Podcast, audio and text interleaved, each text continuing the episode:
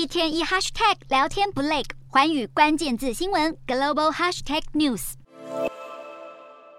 俄罗斯和中国军舰在日本海执行反舰、防空和反潜防御任务。俄国太平洋舰队练习发射口径巡弋飞弹，据称飞弹成功击中三百多公里外的目标，大秀军事实力。俄罗斯这场名为“东方二零二二”的军演在一号登场，预计七号结束。而俄国的盟友中国和印度都有参与。在军演第六天，俄国总统普丁现身视察。坐在国防部长肖伊古身旁，穿着军用战斗夹克的普丁一边聆听肖伊古副手和参谋总长之间的电话对谈内容，一边互开玩笑，心情看起来轻松愉悦。不过，根据路透社的报道，普丁似乎意在透过每四年举行一次的东方演习，释出一个重要讯号。尽管乌克兰战争还在进行，俄军还是可以正常进行其他活动。俄国国防部表示，今年的这场军演共有五万名士兵参加，与二零一八年参加的三十万名士兵相比，人数上相对减少许多。不过，西方军事分析人士认为，莫斯科宣称的这两次军演人数都太过夸大。而除了中国和印度，莫斯科方面表示，这场军演还囊括了阿尔及利亚、辽国、蒙古、尼加拉瓜、叙利亚和六个前苏联国家的军事特遣队和观察员，要向西方国家展现俄罗斯还是有许多盟友。